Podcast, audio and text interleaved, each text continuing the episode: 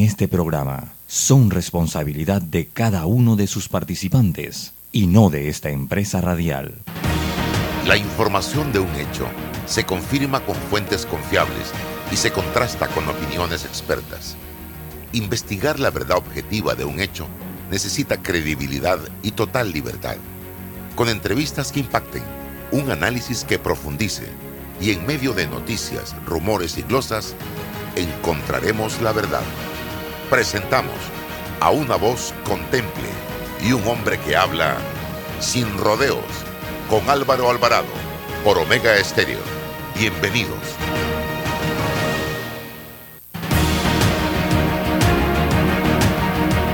¿Qué tal mis amigos? Tengan todos muy buenos días, bienvenidos. Estamos ya en este su programa Sin Rodeos a través de Omega Estéreo Total Cobertura Nacional. Gracias por acompañarnos. Nos puede sintonizar a través de nuestras redes sociales, eh, YouTube, Twitter, Facebook, TikTok, fanpage, Instagram, todas al servicio de la información en este momento, estimados amigos. Eh, hoy vamos a tener la oportunidad de conversar con eh, Márquez ex magistrado del Tribunal Electoral. Él es abogado y ha estado muy vinculado a todo este tema electoral históricamente. Y ayer los panameños nos sorprendimos con la información de la postulación para un cargo de libre postulación o la presentación de documentos para un cargo de libre postulación o para el cargo de presidente de la República por la libre postulación del presidente del partido realizando metas. No estamos hablando de un miembro más de un partido político, del presidente de un partido político que fue presidente de la República y presidente de Cambio Democrático, Ricardo Martinelli, y también pudimos ver esta semana la presentación de documentos de una diputada del Partido Revolucionario Democrático que fue secretaria de la mujer, de la Secretaría de la Mujer en este colectivo político y precandidata presidencial en la vuelta pasada por el Partido Revolucionario Democrático. Entonces, lo que la gente se pregunta es ¿y qué pasó con esa figura de la libre postulación que no era otra cosa que una puerta, un escenario para aquellas personas que tenían una intención de correr a un cargo de elección popular, representante, diputado, alcalde o presidente, y no necesariamente estar inscrito en un partido político porque esto pareciera que se está desvirtuando totalmente ese concepto. Eh, y ni Ricardo Martinelli ni Zulay Rodríguez están cometiendo ninguna falta legalmente hablando, porque la ley lo permite, don Guillermo Márquez. Ese es el punto, que hay una ley electoral que deja abierto, no un portillo, deja abierto una esclusa para que este tipo de cosas sucedan y sigan sucediendo. Bienvenido, ¿cuál es su análisis de este tema? Muy buenos días, muy buenos días Álvaro, y con estos buenos días también a todo, a todo nuestro querido Panamá. Cuando se estableció la posibilidad de que los, ciudadanos eh, pudieran ser candidatos a cargos de elección popular sin necesidad de ser postulados por un partido político, se hizo precisamente porque hay convenciones internacionales que señalan que todo ciudadano tiene derecho a participar en la escogencia de su gobierno y a participar incluso en la composición de su gobierno, a integrar el gobierno de la nación de la que es parte. Eso abrió la posibilidad de que como aquí en la ley panameña solamente se permitía que los partidos políticos fueran quienes podían postular, eh, permitiera que los ciudadanos que no pertenecían y no estaban en partidos políticos o que los partidos políticos no querían postular de ninguna manera, pudieran tener acceso a la política en cumplimiento de esas convenciones internacionales y de ese derecho de todo ciudadano. Pero en la Asamblea y sin que los magistrados del Tribunal Electoral hayan puesto suficiente empeño en hacer saber estas condiciones, se ha distorsionado el concepto y en lugar de que sea para los ciudadanos que no están en partidos políticos, los partidos políticos se abrieron la oportunidad de que ahora pueden sus miembros correr por los partidos políticos y o además como independientes cuando independientes no son, precisamente porque el término hace referencia no a que una persona sea independiente de criterio o no lo sea, sino a que sea independiente de la disciplina de un partido político. Eso es lo que quiere significar el término.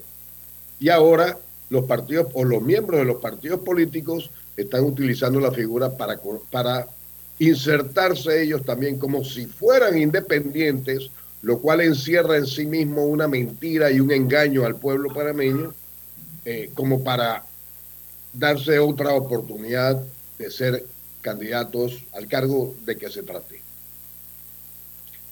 Esto le hace daño al país, eh, le hace daño al sistema político.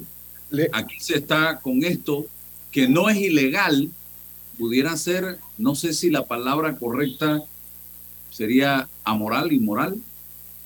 Le hace un gran daño. Le hace un gran daño por diferentes razones.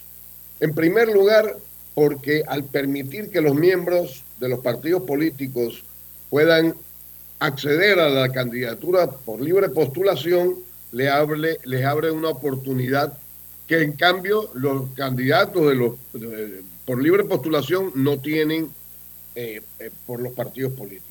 Número uno.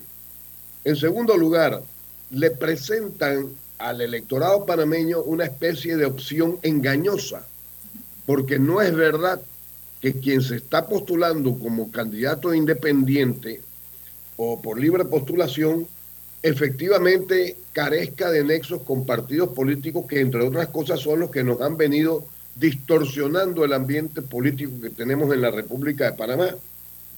Porque por tanto tiempo han hecho las cosas no para servir a la nación, sino en muchos casos para servirse a sí mismos. Demasiados casos en que se están sirviendo a sí mismos.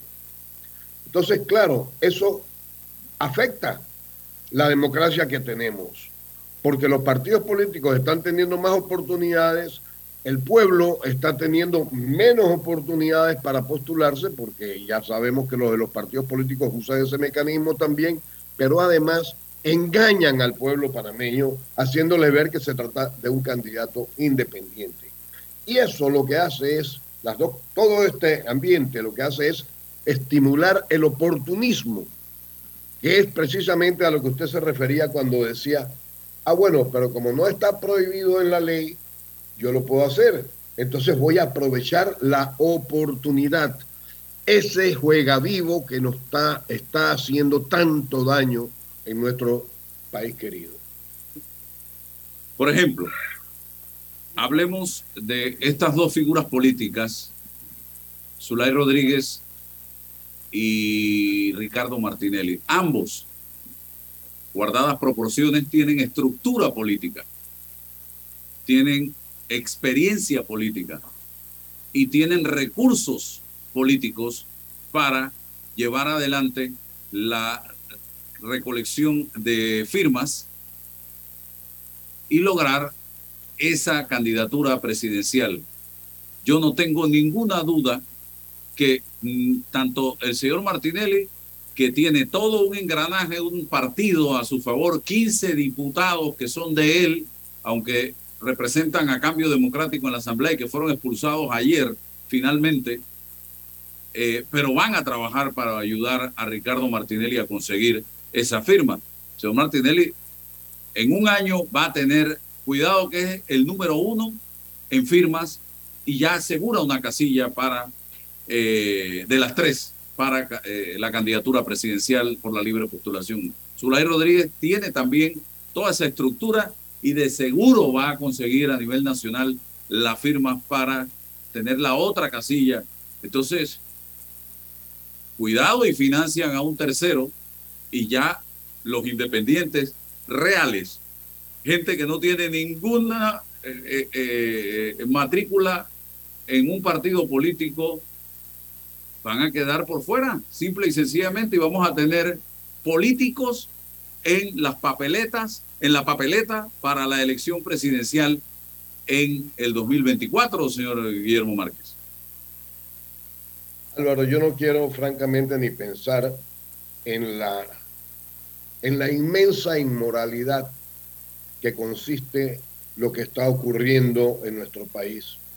Y, y, y como como ciudadano que he estado interesado en los asuntos públicos y de la política desde hace muchísimo tiempo, desde que era un niño en realidad, me preocupa enormemente lo que estoy viendo pasar.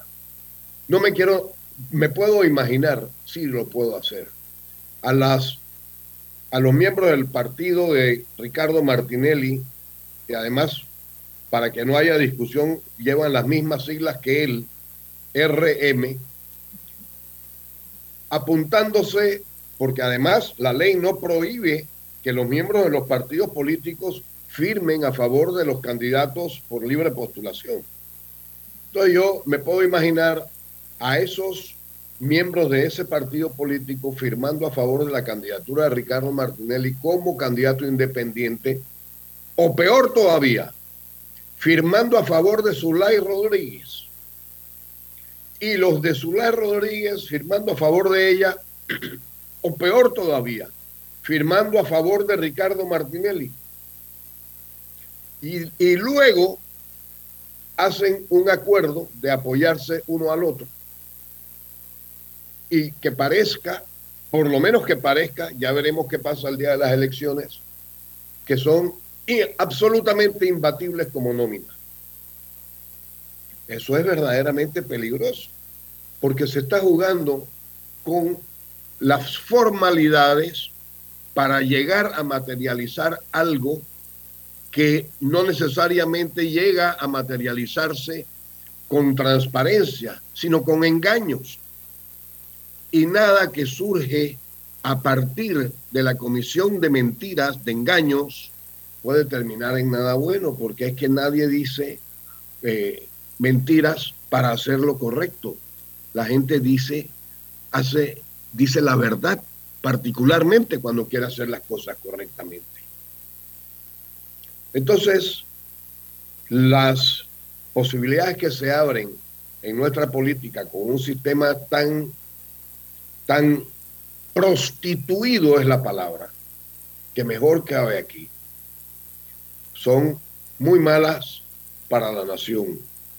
Si hay candidatos de libre postulación que sean independientes de partidos políticos como se, como se quiso establecer en la ley, como se quiso eh, interpretar por la Corte Suprema de Justicia cuando se propuso la ley, el, recurso de inconstitucionalidad contra la norma que establecía que solamente los partidos políticos podían eh, postular candidatos a presidente de la República como se ha querido establecer en convenciones internacionales que afirman que son y, que están y que están ratificadas por Panamá, que los ciudadanos de los países que han ratificado esas convenciones pueden elegir y ser elegidos independientemente de que no estén en partidos políticos.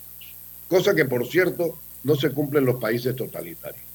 Don Guillermo, ¿cabe algún recurso legal ante el tribunal, ante la Corte, frente a este escenario o no hay ninguna posibilidad?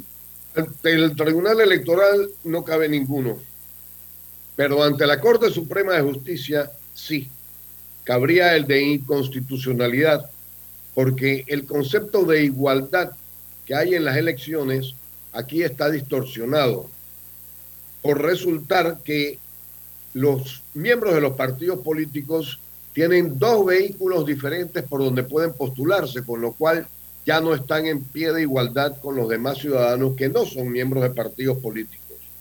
Uno es el vehículo de la postulación por el partido político al cual pertenecen y otro es la postulación como, eh, como ciudadano independiente de partido político, lo cual es exactamente una gran mentira y una contradicción porque son miembros de un partido político.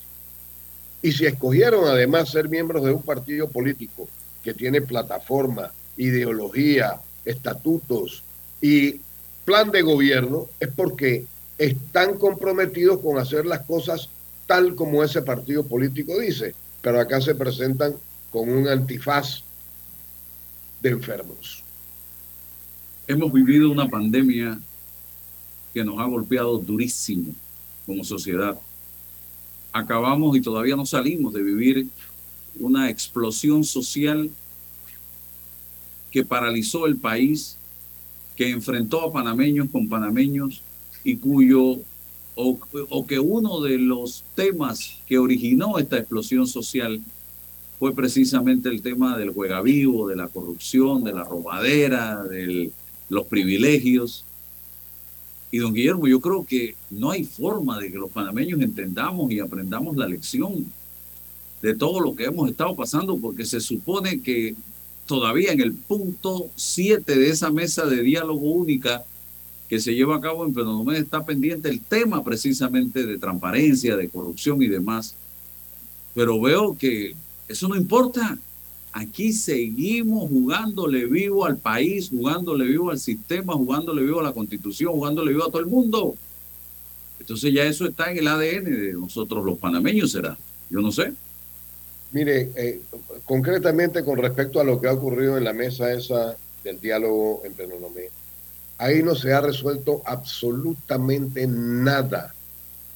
Porque cuando yo le doy una aspirina a un niño porque tiene fiebre, no le estoy combatiendo la enfermedad, le estoy, estoy haciendo ver que no tiene enfermedad porque le va a bajar la fiebre, pero los microbios y las bacterias y todo van a estar ahí en ese organismo todavía haciendo el daño que tiene que hacer. Y eso es lo que nos ha pasado. Creemos que porque le pusimos una curita a la herida, ya la herida no existe. Y resulta que lo que tenemos por dentro es una hemorragia. Y eso va a salir de todas maneras. Aquí no se ha resuelto absolutamente nada y es una lástima que hasta los altos los más altos prelados de la iglesia hayan de alguna manera proyectado apoyo a una situación como esta que en el fondo no es ninguna solución. Mientras los panameños no seamos capaces de debatir tan armoniosamente como se pueda, sin ofender, con serenidad, pero yendo de verdad a los a las causas que generan este estado de cosas tan pernicioso y tan y que altera tanto a nuestro país con tantas desigualdades, no vamos a resolver nuestros problemas. Y eso comienza por una constitución nueva. Lo que sea que se vaya a hacer es por ahí por donde debe comenzar, sin perjuicio de lo cual el pueblo panameño debe comprender que no se puede tampoco, como en otros tiempos se hacía, sangrar a sí mismo pretendiendo que como se sangra y se, como se deja correr la sangre, uno se debilita y se duerme, eh, ese va a ser un remedio. Con esto significo que haciendo esos paros e eh, interrumpiendo las comunicaciones entre los pueblos, entre los centros de producción y los centros de consumo de alimentos, no se va a resolver tampoco absolutamente nada. Y el gobierno, por supuesto, el gobierno tiene que ser responsable y es algo que brilla por su ausencia en estos momentos en, Panamá. El gobierno tiene que atender las verdaderas necesidades y destinar los recursos que son escasos, que tiene a esa satisfacción y no a las planillas engrosadas y golosas de esos diputados que lo que se, se han convertido en una especie de gusanera de la República. Sí, yo leí ayer, porque mucha gente hablaba eh, la posibilidad de que con esta estratégica jugada del señor Martinelli que nadie la esperaba, estuviera tratando de buscar fuero electoral. Es algo que yo no descarto. ¿ah? Quizás le dijeron en un momento determinado, hazlo porque eso te eh, eh, protege como un fuero electoral como aspirante para otros candidatos cuando no es candidato hasta que no eh, el tribunal no lo decida después del 31 de julio del 2023 cuando termina el proceso de recolección de firmas que los tres eh, panameños con mayor cantidad de firmas ya sean oficialmente candidatos, entonces comienza a operar el fuero penal electoral. Y eso igual para los diputados, igual para los alcaldes, igual para los candidatos a representantes de corregimiento. Antes no. Mientras esté en el proceso de recolección no hay ningún fuero que valga. El artículo 314 eh, establece que una vez levantado el fuero electoral dentro de un proceso, no será necesario solicitar nuevamente su levantamiento en caso de que el aforado adquiera nuevamente el fuero por cualquier otra situación. Y esto es, deja claro, el hecho de que en el caso eh, Odebrecht, que es donde se ha levantado el fuero al señor Ricardo Martinelli, no hay manera humana de que pueda recuperar fuero para ese caso precisamente. ¿Estoy en lo cierto, doctor? Así es, don Álvaro, exactamente así es. Cuando se levanta un, el fuero electoral de un candidato por una acusación en particular, por ejemplo de Odebrecht en este caso, no por otra, pero en el caso de Odebrecht, ya todos los fiscales y todos los jueces tienen la facultad de adelantar las investigaciones y los procesos que sean del caso. Y si ese candidato o esa persona vuelve a adquirir otro fuero por otra razón, da lo mismo, es como si no lo hubiera adquirido, de manera que él no ha adquirido ningún nuevo fuero en virtud del artículo 314. Y en, y en virtud del artículo 306, numeral 3 del Código Electoral, no puede haber adquirido tampoco ningún fuero, porque el fuero en todo caso se adquiriría cuando fuera candidato ya aprobado por el Tribunal Electoral, por haber reunido el número de firmas considerado mínimo y además haber estado entre los tres que más firmas consiguieron. Estás en mute, Álvaro.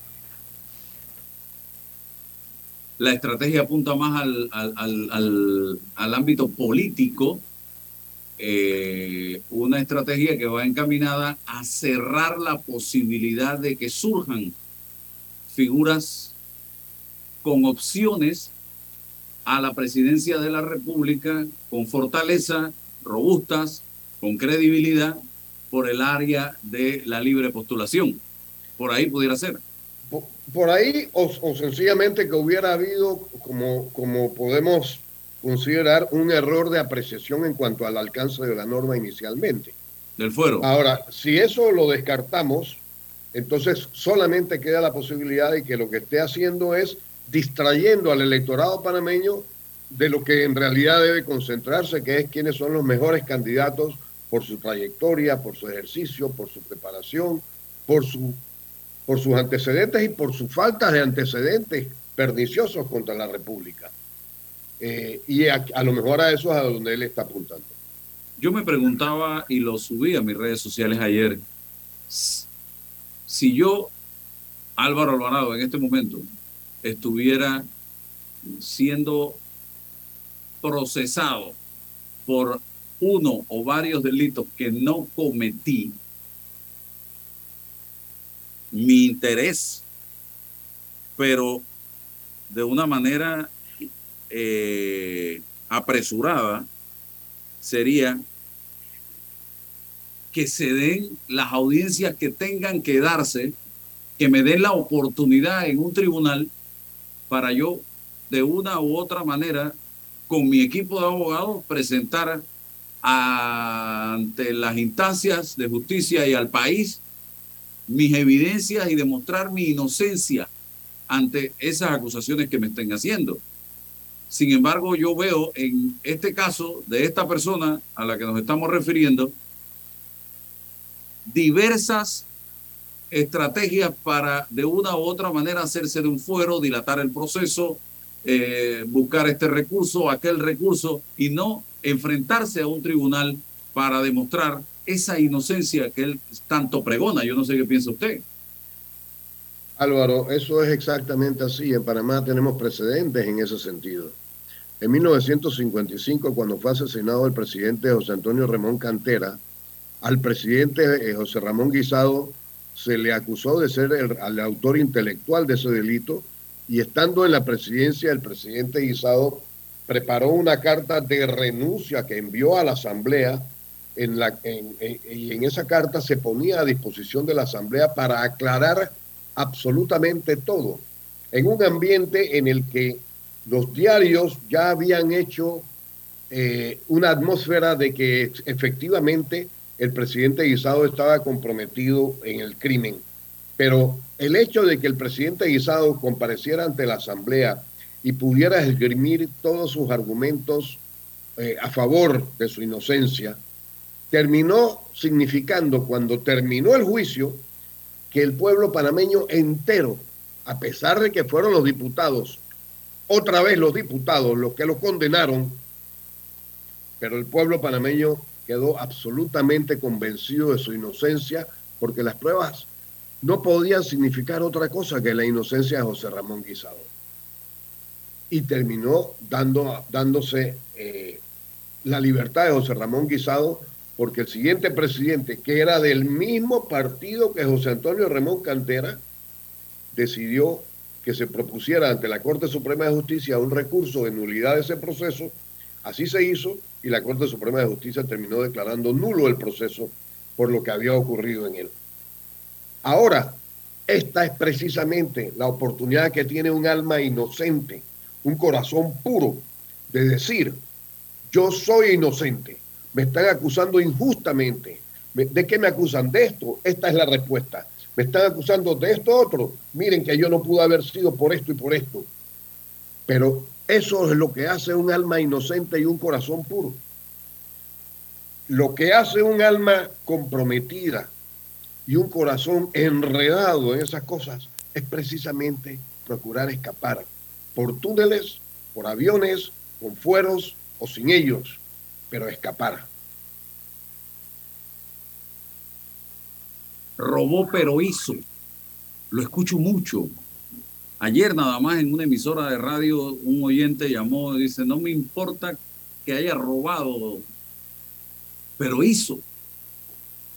Eh, yo cuando estaba tenía plata en mi bolsillo, decía esta persona en este medio, en una de las llamadas telefónicas. ¿Qué piensa usted de esto, señor Guillermo Márquez Amado? Mire, yo creo que esto es, esto es otra distorsión que tenemos en nuestro medio. Yo escuché una vez, yo tuve un caso muy célebre como magistrado, por allá por la década de los 90, eh, y una persona en defensa de esa otra que estaba siendo acusada y que ya había sido condenada, esgrimió el argumento en público de que esa persona que ya había sido condenada porque se le demostró que había utilizado los recursos de la alcaldía de Panamá para favorecer un partido político, eh, había, eh, eh, el, el, argumento de este señor era que ella trabajaba muy bien, esa persona trabajaba muy bien, que era excelente trabajadora. A la sazón él era presidente de la Cervecería Nacional en aquel tiempo y mi respuesta fue, yo quiero saber a cuántos trabajadores muy buenos de la cervecería usted le ha permitido que se roben una caja de cerveza. Y con eso me llamó y me dijo, tienes toda la razón. Ese no es el argumento. Y ese es lo mismo que yo quisiera decirle a todos los panameños. Yo no puedo permitir, no puedo sentir que yo puedo exonerar de responsabilidad a alguien de haberle hecho, hecho daño al prójimo, o de haberse robado algo, o de haberle quitado a toda la sociedad panameña lo que sea que le hubiera quitado, desde un alfiler hasta qué sé yo, un ingenio, un barco, solamente porque hizo cosas. Porque en el fondo, mucho más es lo que deshizo que lo que hizo. Definitivamente. Un mensaje final en este momento, don Guillermo, frente al escenario complicado que vive el país en la actualidad, donde nos debatimos el futuro en una mesa que, como usted dice, hasta el momento no ha resuelto absolutamente nada y coincido con usted, porque en el tema de la canasta básica, esto es pan para hoy, hambre para mañana, lo he venido diciendo. En el tema del combustible, no veo tampoco que esto sea una solución. No, nos encanta pagar el combustible a 3.25, pero a las finales no lo estamos pagando a 3.25 porque el subsidio lo estamos pagando nosotros con préstamo, ese dinero. Eh, el tema de los medicamentos, no sé qué solución le van a encontrar, porque si es a través de regulación de precios, eso no soluciona nada. En fin, ¿cuál es la visión suya en este momento? Mire, mi visión es que necesariamente tenemos que atacar el foco de la enfermedad y no los síntomas. Con rebajar el precio del combustible, de las medicinas o de los alimentos, eso no quiere decir que se va a resolver el problema, porque más adelante van a salir los mismos y otros problemas más. Lo que tenemos que hacer es combatir la propia enfermedad. ¿Y cuál es la propia enfermedad? La enfermedad que tenemos es la de que hay una corrupción inmensa en nuestro gobierno, pero también fuera de nuestro gobierno, porque nuestro gobierno, si tiene funcionarios corruptos, es porque esos funcionarios corruptos se pueden entender con quienes no son funcionarios, pero también son corruptos. Entonces tenemos que fortalecer la justicia, tenemos que fortalecer también y mucho los organismos que controlan el gasto en la administración pública. La Contraloría General de la República, por ejemplo, no debe estar en manos de una sola persona. Por lo menos de tres debe ser un organismo colegiado. Esa es mi, percepción de lo que debe ser.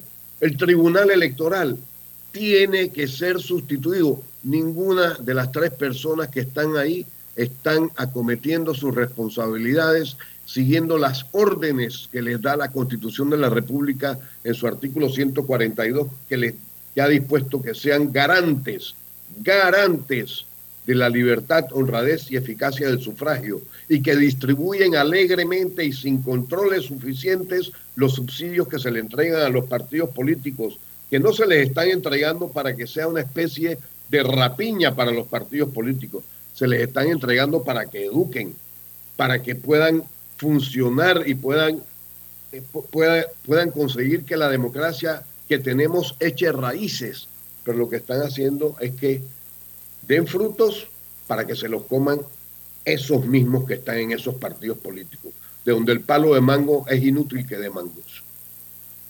Gracias, don Guillermo, que tenga excelente día y seguimos en contacto. Buenos días. Buenos días. Bien, eh, seguimos acá, vamos al cambio comercial. Me niego a ponerme lentes. En Sosa y Arango hay aros espectaculares de colores y formas para cambiar tu estilo cada día. ¿Y ofrecen alguna garantía? Tenemos 85 años haciéndolo bien. Ofrecemos garantía de un mes en lentes. Óptica Sosa y Arango. Tenemos todo para ti. Invierte en tu país y en la seguridad de lo que conoces. En Soluciones Financieras Mi Éxito te ofrecemos solidez, una excelente tasa de retorno y un grupo accionario de renombre con experiencia multisectorial. ¿Estás interesado en invertir con nosotros? Escríbenos a inversiones@miexito.net. Al que madruga, el metro lo ayuda. Ahora de lunes a viernes podrás viajar con nosotros desde las 4 y 30 M hasta las 11 PM. Metro de Panamá, elevando tu tren de vida. Cemento Chagres, orgullosos de ser una empresa 100% panameña, comprometida con el país y su gente. Somos el cemento panameño que nos une. Déjate llevar por la frescura del pollo melo, panameño como tú. Déjate llevar por la frescura del pollo melo. Variedad y calidad. Melo. Frescura de altos estándares. Sí, la calidad es una promesa para llevarte el pollo melo siempre fresco hasta tu mesa. Déjate llevar por la Su sabor y calidad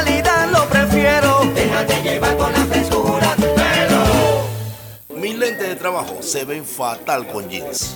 En Sosa y Arango hay variedad de aros desde solo $21.95 para jeans, fiesta, playa. ¿Y tienen de marcas? Carolina Herrera, Polo, Nike, Ray-Ban, Guess, Swarovski, Salvatore, entre muchas otras. Óptica Sosa y Arango. Tenemos todo para ti. En Caja de Ahorros, tu casa te da más. Con nuestro préstamo Casa Más, recibe dinero en mano con garantía hipotecaria y los mejores beneficios. Tasa competitiva, plazo de 30 años y avalúo gratis. Caja de Ahorros, el banco de la familia panameña. Ver términos y condiciones en cajadeahorros.com.pa sección promociones. Dentro de Panama Ports existe un mundo que nadie conoce pero que hace posible que el país no pare de trabajar. Y son más de 2.500 empresas panameñas que prestan sus servicios dentro de las instalaciones de Balboa y Cristóbal. Hutchison Port, PPC. Paso a paso se construyen los cimientos de la Línea 3, una obra que cambiará la manera de transportarse de más de 500.000 residentes de Panamá Oeste. Metro de Panamá, elevando tu tren de vida.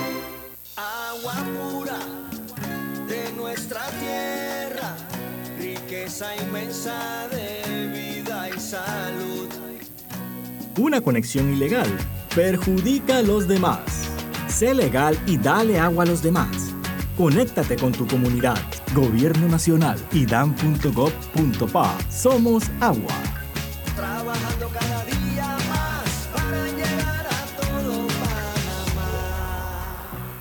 Hipoteca tiene nueva casa. Traslada tu hipoteca a Caja de Ahorros. Recibe una letra mensual más vaca y con la aprobación recibe un bono para gastos legales y 500 balboas en tu cuenta de ahorros. Caja de Ahorros, el banco de la familia parameña. Ver términos y condiciones en cajadeahorros.com.pa sección promociones. Bueno, me voy a comer con una estrella. Espérate, ¿y tu esposa sabe? Claro, ella sabe que la estrella del sabor es American Star. Y por eso en la casa comemos delicioso. American Star, el tasajo, jamón, chorizos y embutidos más suaves, económicos y con el sabor que le gusta a todos. ¡Oh! ¿Me invitas a conocer esa estrella? Busca la estrella roja y azul American Star, la estrella de tu cocina. Tu vida, tu tiempo y tu comodidad son valiosos para nosotros en el Tribunal Electoral. Por eso hemos puesto a tu disposición en lugares seguros y cerca de ti los novedosos kioscos multiservicio, una solución tecnológica que te permite hacer trámites al instante de registro civil, cedulación y organización electoral. Tribunal Electoral, la patria la hacemos contigo. La línea 1 del metro pronto llegará a Villasaita, beneficiando a más de 300.000 residentes del área norte de la ciudad. Contará con una estación terminal con capacidad de 10.000 pasajeros por hora. Metro de Panamá, elevando tu tren de vida.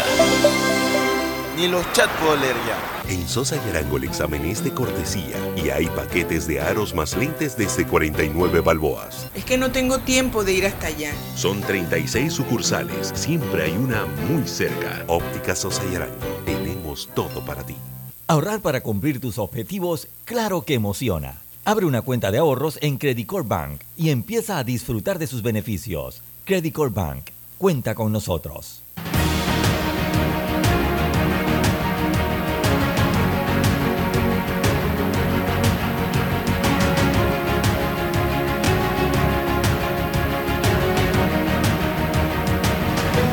Seguimos al aire y repito, para aquellos que me preguntan por qué no hablo del tema de los medicamentos, ¿qué más quieren que diga sobre el tema de los medicamentos? ¿Por qué no invierten la pregunta? Ese que pregunta, ¿por qué no hablo ya? ¿Por qué no se pregunta, ¿qué he hablado yo, usted mismo, sobre el tema de los medicamentos? ¿Qué he hecho yo? Ese que me está escribiendo por el tema de los medicamentos. Porque ya yo he escrito de todo, he puesto ejemplos, he ido a Turquía, he ido a Colombia, he traído pruebas. Y lo último que estoy haciendo es pidiéndole, y se lo dije al doctor Fernando Castañeda, repito para los que me escuchan por radio, que él está en la mesa en el tema de salud, no se vayan por la línea de la regulación de precios con el tema de las medicinas, porque eso lo que va a hacer es causar un desabastecimiento de esa medicina regulada y nos vamos a quedar sin medicina. Y ahí sí aplica aquello de que Eh, oye, hay un eslogan para eso. Eh, por ahí, ahora me acuerdo. Así que yo ya, es más, había gente que me decía, ¿hasta cuándo vas a seguir hablando de este tema de la medicina? Me insultaban por eso, porque todos los días, ya hoy el tema, gracias a esa lucha que yo he mantenido y otros, porque yo no solo lo he hecho, está eh, en el tapete, está siendo discutido. Hasta una soleada me dieron en, el, en, primero de julio el presidente de la Asamblea molesto porque yo me meto con el tema de la medicina. Me imagino que él defiende eh, a las empresas. Eh, entonces, y pero aquí estoy y sigo y seguiré hablando del tema porque yo quiero que los panameños tengan medicamentos baratos. Y ese cuento a mí de que el tamaño del mercado, de que en Colombia hay más, más población que en Panamá y por eso en Panamá, ese cuento no me lo echen porque no me lo creo. Porque si fuera así, la telefonía celular en Panamá tuviera más cara que en Colombia o que en Estados Unidos o que en otros países grandes. Así que, así que no me vengan con ese cuento y no traten de atacarme a mí con ese tema de que hoy habla, mañana no habla, hoy sí habla o habla menos, porque con eso no van a hacer nada. Ya yo no tengo nada que probar en el tema de las medicinas. No tengo nada que probar. Vayan a mis redes sociales y se van a dar cuenta, hagan un inventario de lo que yo he hecho en el tema de las medicinas versus otras personas que hoy están montados en ese tema para beneficio. Yo no le estaba buscando ningún beneficio. Mi beneficio, el que yo quiero, es para el país. Así que vamos entonces a otra entrevista eh, con Argel Cerceño, que está con nosotros de Triton, eh, para conversarnos de algunos temas interesantes en el día de hoy y precisamente uno de ellos, Triton Eco Dry Wash. ¿Qué es Triton Eco Dry Wash? Adelante, don Argel. Muchísimas gracias, licenciado, por esta oportunidad que siempre nos brinda y yo sí le digo como, como un aporte pues que usted hace diario a este tema de las medicinas y a todos los temas tan importantes que usted siempre toca, que no se canse, que no se canse de decirlo porque esa insistencia es lo que lleva a veces a que las cosas se realicen, porque si uno lo hace por un día, dos días, la gente aquí en Panamá olvida muy rápido. Entonces ya después se pasa el tiempo y, todo queda ahí. Eh, y se lo digo por la experiencia de nuestra empresa. Cuando nosotros iniciamos este servicio, hace más de 14 años atrás, en lo que es la descontaminación de ambientes interiores y la limpieza de agua, eh, perdón, la limpieza de autos sin agua, me decían era que yo estaba loco, que, que eso de bacterias, que eso de virus, que iba a hacer eso, eso no, oye, búscate un negocio que sea algo tangible, que, que se vea, dice, yo, imagínense si yo le hubiese hecho caso a esas personas, este, no hubiese seguido con el negocio y gracias a esa insistencia fue la que 14 años después, mire usted todo lo que ha pasado con el tema del, del COVID, del virus del COVID y todo lo que se ha dado, que yo lo venía anunciando, no, no, no pues el virus del COVID como tal, pero sí los problemas que pueden haber dentro de los ambientes interiores, como en las habitaciones, en las oficinas, por los espacios cerrados, todos estos microorganismos que se pueden eh, producir allí, los hongos, todas esas enfermedades que puedan producir los hongos, todo eso yo lo venía hablando desde hace años atrás, bueno, y a usted le consta que usted fue uno de, de, la, de los primeros que creyó, que sí verdaderamente creyó en este servicio que nosotros estábamos brindando y muestra de eso que nos hemos mantenido con esa buena relación, dándole diferentes servicios, pues, eh, lo que es los vehículos. ¿Y cuál es el compromiso de una empresa que lleva un nombre Triton Eco Dry Wash con el medio ambiente? Desde el día uno siempre hemos creído en la parte ecológica, eh, que debemos de cuidar el medio ambiente. Entonces, eh, yo observé este tema de, del ahorro del agua. Imagínense que para la limpieza de un vehículo se está necesitando entre 300 a 350 litros de agua potable para poder lavar un vehículo. Uno. Imagínense que lavemos eh, 100 vehículos a nivel wow. solo de la capital. con agua potable. Entonces, uno de nuestros principales este, compromisos con el medio ambiente es el ahorro de agua por cada vehículo que, que uno haga, ¿verdad? Y evitar la contaminación al medio ambiente, porque esa solamente no se está desperdiciando el agua, sino todo el jabón, todos los químicos, todos esos abrasivos que le ponen al carro para eliminar la suciedad, eso va al medio ambiente, va a la tierra y ahí eso va a, a otros lugares, a los ríos. Entonces, garantizar a las futuras generaciones agua saludable, porque eso es lo que estamos, han habido debates aquí y en todo el mundo sobre el tema del agua. Así que ese era uno de nuestros principales compromisos con, con, la parte pues ecológica y con nuestro país, ayudar y evitar esa, esa pérdida de agua potable que todavía hemos continuado pues y seguiremos mientras Dios nos tenga con vida, tratando sí de cambiar esa cultura de, de malbaratar el agua, yo, yo puedo decir. Y ya de hecho hay algunas, algunas leyes que se han hecho para este, empezar a ver los temas de el agua potable en los lavaautos. Adicional al tema del ahorro de agua, del no uso de estas cantidades de agua, ¿qué otros procesos utilizan ustedes? Bueno, los procesos, más que todo los, los de la limpieza externa, eh, nos inquieta a veces que la gente, pues, eh, sí, es, es, muy bueno el tema de, de, mantener el carro limpio, de mantenerlo impecable, que es una de las cosas principales que nosotros realizamos, porque como le digo, utilizamos el mínimo con lo que se gastan 350 litros de agua, nosotros lo, lo hacemos con un litro de agua para todo y eso para la mezcla que hay que realizar. Primero que le deja un acabado de encerado al vehículo.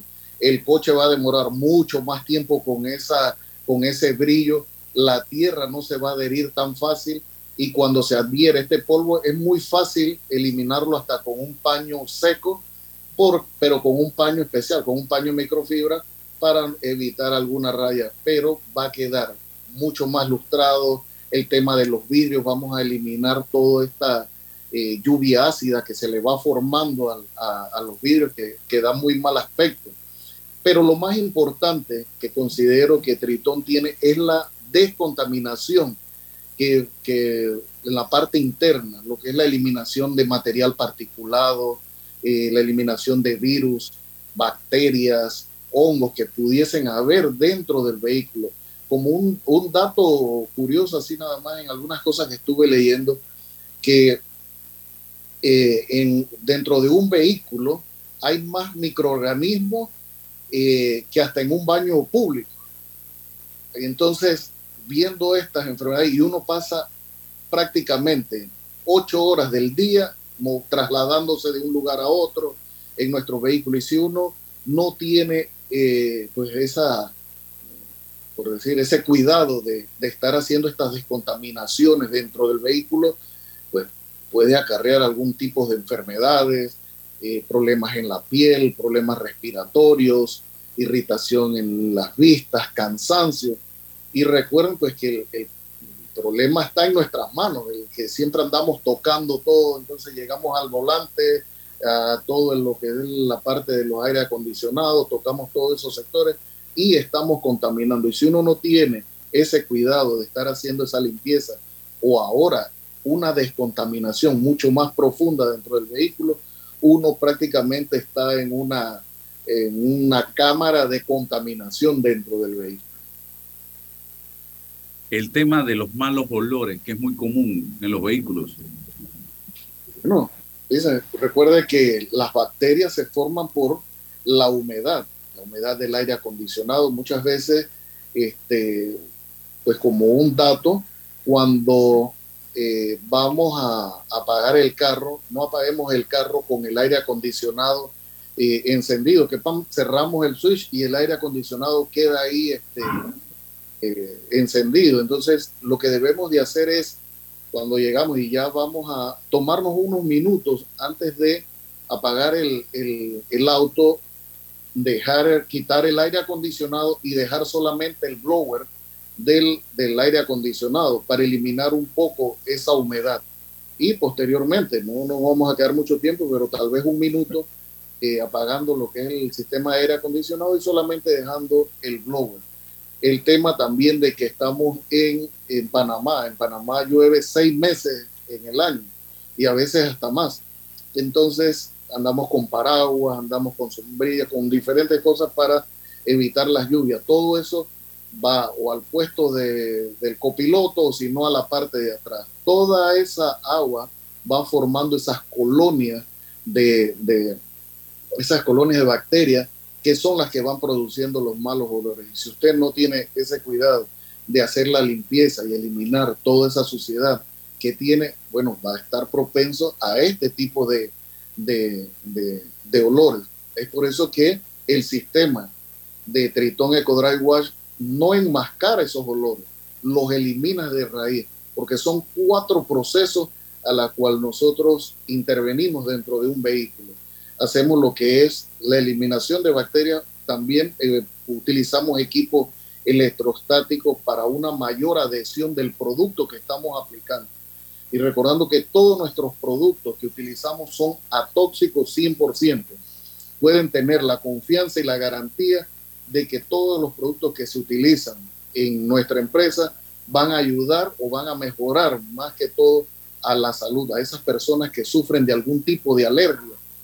Eh, nuestros productos están recomendados y algunos de nuestros productos que utilizamos están certificados por la Asociación de Asmáticos de Estados Unidos. Así que tengan toda la confianza que cuando Grupo Tritón o la empresa Tritón, Ecodry Wash, ofrece un servicio de descontaminación a su vehículo, eh, son 14 años de experiencia que estamos implementando dentro de su auto. No es, no es que eh, estamos improvisando con este servicio que le estamos realizando. Sí, para terminar entonces, eh, por favor, ¿dónde localizarlos? a ustedes domicilio o, hay que llevar el carro? No sé, explíqueme. Tenemos, tenemos ambos servicios. Tenemos servicios a domicilio, podemos ir hasta la comodidad de su casa siempre y cuando pues no, nos garanticen algunas cositas ahí porque el producto que se aplica al vehículo es un poco volátil, entonces sí necesitamos un espacio donde no el sol no le pegue muy fuerte. Entonces, pero son ciertos ciertos detalles, ciertas cosas que nada más necesitamos. Igual, pues lo podemos atender en nuestras oficinas en Betania, en Camino Real, y nos pueden contactar a los teléfonos 395-5077. 395-5077, los teléfonos de Tritón Eco Dry Wash. Eh, vamos a estar a sus órdenes. Ya tenemos sedes en Chiriquí, Santiago, Chitré y Penonomé. Así que eh, me da gusto poder decirlo también, licenciado, porque usted nos conoció cuando íbamos en un carrito ahí, todo Qué bueno, qué bueno, qué bueno. Entonces, sí, la empresa ha ido creciendo en estos 14 años y bueno, ya contamos hasta con una escuela de formación para manipuladores de alimentos. Muy bien, repita el número, por favor, Argel. Estamos en el 395 5077. 395 5077. Muy bien, gracias. Entonces, eh, seguimos en comunicación. Estamos a la orden acá, eh, Ángel eh, de Tritón Eco Wash. Que tenga excelente día. Igual para usted y su audiencia. Bien, seguimos acá. Eh, Ale Neciosub está con nosotros desde Lima, Perú. Eh, estuvimos conversando con ella la semana pasada. Hoy nuevamente vamos a conversar sobre todo este tema de redes sociales, eh, los cambios en Instagram. Eh, me gustaría eh, que nos hables un poco de este tema. Instagram, que me tiene a mí con dolor de cabeza todavía. Ahora estoy bloqueado, no puedo transmitir el, a través de mi cuenta todavía. El viernes pasado ya, ya estaba bloqueado por una publicación que hice y sigo así con una un crecimiento lentísimo en seguidores, eh, producto del bloqueo a que estoy siendo sometido en este momento, pero que bueno, ya hemos estado escribiendo a la plataforma a ver si logramos obtener algún tipo de respuesta. Ale, adelante, bienvenida. Micrófono. Ahora sí, ahora sí. ¿Qué tal Álvaro? ¿Cómo estás? Espero que Muy bien. que muy bien. Sí, efectivamente hay, hay muchos cambios con Instagram. Varios de estos cambios vienen acompañados de un tema de, seguridad, de cuidado al, al usuario, y es por eso que tienes precisamente la, la cuenta bloqueada, porque pre- cuando uno está expuesto a este tema de noticias, información, tiende a tener estos bloqueos porque hay mucha gente que denuncia la cuenta, que manda algún mensaje y dice este contenido no, no va de acuerdo conmigo. Entonces, todo este hate, de alguna forma, genera esa, esa pausa, esa, ese estancamiento en, en Instagram. Yo igual después te voy a mandar un, un link a ver si por ahí te puedes comunicar un poquito más rápido. Pero efectivamente, todos estos cambios nos están afectando a muchos para bien, a otros para mal. Eh, mucha gente se ha dedicado a ya cambiar su contenido porque claramente Instagram ahora se ha vuelto un poquito más parecido a, a TikTok. Entonces, la prioridad del contenido en Instagram, que antes eran fotos, eran carruseles, ha cambiado un poquito y ahora el contenido principal es el video. Entonces, estos reels que vemos de minuto y medio donde la gente enseña, donde la gente a veces baila o donde das alguna clase o das algunos puntos importantes de algún tema específico, son ahora como la prioridad en Instagram y es lo que más se va a mover y es lo que ellos va- más van a compartir, ¿no? Aparte de los en vivos, que son este, herramientas como las que tú usas, ¿no? Mientras estás en programa, estás en vivo y la gente va interactuando, va conversando también. Entonces, todas estas funciones en video son las que van a tener toda la prioridad, el, el alcance en, en Instagram de- a partir de ahora, ¿no? Yo le decía hace unos días, lamentable, aquí en Panamá hay un término que se llama, que, que es morisqueta. No sé si tú lo conoces allá en. Perú. No, Hacer no. payasadas. Claro. Yo, no- yo no me, yo no me veo haciendo morisquetas ni haciendo payasadas. No es mi estilo, no es mi forma de ser. Entonces, ¿será que tengo que aprender a hacer payasadas y hacer morisquetas para que No, no, ser no. yo? para- para que o llevar una No, vida no, que no. la mía Para nada, para nada. Sí, no, Así. nosotros en, en TikTok vemos esto, ¿no? Vemos esta, o sea, el algoritmo favorece estos bailes, estas músicas, estas canciones de tendencia. En realidad en Instagram es un poco lo contrario, ¿no? A pesar de que hay gente que sube estos bailes y estos trends, también tenemos esta parte educativa, eh, donde uno enseña, no sé, pues tips para mejorar las redes sociales, consejos para este, alimentar bien a tus mascotas, o sea, vemos que hay un pequeño cambio entre lo que está en TikTok, que es un poquito más, eh, más rápido en algunos casos y es, es un poquito más de con- contenido tendencia, ¿no? En Instagram no lo vemos tanto, pero hay. En realidad, la esencia de la cuenta, como la tuya y la de mucha gente que nos, nos debe estar viendo, no debe de cambiar. Simplemente hay como que adaptarnos un poquito y quizá lo que estábamos enseñando en fotos, enseñarlo en videos, con alguna canción que pueda funcionar, porque finalmente estos videos, estos reels, que es lo que hace Instagram y al contenido que le está dando más, más exposición, nos hacen llegar a gente que no conocemos, a gente que no nos sigue, y eso nos sigue dando alcance y llegada, y eso es lo que hace que la cuenta funcione y se exponga más y llegan más seguidores. Entonces, hay un tema ahí de, de- importancia que, que muchos no están viendo, ¿no? Que es comenzar a hacer reels para llegar a gente y a público objetivo un poco más específico, que es muy positivo, pero tenemos que saber usarlo con, con sabiduría, sin caer en estos, en estas molquetas que dices y en estas payasadas, ¿no? Que al final no se alinean a lo que la cuenta de uno es, ¿no? entonces el video es el rey en este momento Ahora, ahora el video es el rey. Las fotos siguen, pero no se les va a dar tanta importancia como el video. Entonces Y- hay que ir como cambiando un poquito. tu experiencia compártela con eh, la audiencia eh, en materia de para lograr reels no sé si es el término en plural exitosos en Instagram Sí, una, una forma de, de lograr reels exitosos, creo que lo primero es escoger un tema interesante, ¿no? Escoger algo que realmente a la gente que nos sigue le guste, que comparta, que pueda guardarse ese video y decir lo quiero ver después porque me interesa, porque es algo importante, o que se lo pueda enviar a alguien porque sienta que suma. ¿no? Creo que es lo principal. Primero, escoger un tema que sea bueno, que aporte cierto valor. Lo segundo es, aunque no querramos, y siempre y cuando cuidando la línea del, del contenido de la canción, porque ahora hay pues música de reggaetón que es muy explícita, pero usemos canciones tendencia. Hay pequeños sonidos que son graciosos, eh, hay sonidos que son también profundos, divertidos, interesantes, de gente que está hablando de alguna experiencia o de algo vivencial que podemos usar y sumar en nuestra estrategia para poder seguir llegando a más personas, ¿no? Buscar ese, ese sonido que pueda, esa canción que pueda ayudar a que este contenido se exponga un poquito más. Luego tenemos un minuto y medio de, de espacio en Reels para crear lo que, lo que queramos, pero a veces los videos cortos funcionan más que los videos largos. Entonces, démonos esa oportunidad de hacer un video de 15 segundos, de 20 segundos, a veces de 5, de 6, son los que corren más que los videos que duran el minuto y medio, ¿no? Entonces, ir viendo qué es lo que le gusta al público que nosotros tenemos consolidado en nuestras redes sociales. Le gustan los videos cortos, prefieren los largos, las explicaciones largas ir midiendo los tiempos y ver que no es necesario usar todo el tiempo, ¿no?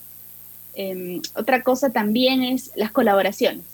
Hay, hay emprendedores, hay empresarios, hay marcas que se van sumando a lo largo del tiempo a nuestras cuentas con las que podemos hacer contenido compartido, que salgan las dos cuentas al mismo tiempo. Esas colaboraciones ayudan un montón, la gente no, no tiene idea de lo importante que es, porque las redes sociales son para partir y no para competir. Entonces, esas colaboraciones son valiosas, nos pueden ayudar a llevar a, la gente a, o sea, a tener la gente consolidada y que ese público pues llegue a, nosotros y nosotros llegar a ellos a través de nuestras redes, ¿no? Y otra cosa importante también es los filtros de, Instagram, usar un poquito de, de, las herramientas que Instagram te da para crear los videos. Eso hace que ellos entiendan que tú estás usando la plataforma para editar tu contenido y te va a hacer llegar a muchísima más gente también, ¿no? Y por último, eh, una llamada de atención. O sea, haces un video y te vas, no, no va a tener ningún impacto, pero si haces un video y haces una pregunta, que es algo que, me gusta mucho del espacio que tienes, tú conversas y le preguntas a la gente, ¿no? ¿Qué sienten con esto? Yo no voy a parar de dar estas noticias, cómo se sienten al respecto, qué creen que se debe hacer, cómo debemos mejorar esas preguntas hacen que la gente tenga una llamada de acción, que te quiera responder. Yo estaba en YouTube y veía cómo la gente escribía y agradecía, porque claro, estás interactuando y les estás dando un espacio a que ellos también conversen contigo en lo que tú estás compartiendo y eso es importantísimo. Bueno, muchas gracias, Ale Neciosub desde Lima, Perú. ¿Tu cuentas de redes sociales para que la gente te siga? Es Ale Neciosub en Instagram, LinkedIn, Twitter. Así me pueden encontrar. Muy bien. Gracias. Nos vemos la próxima semana. Un gusto. Álvaro, hablamos. El lunes a todos los oyentes y cibernautas. Gracias.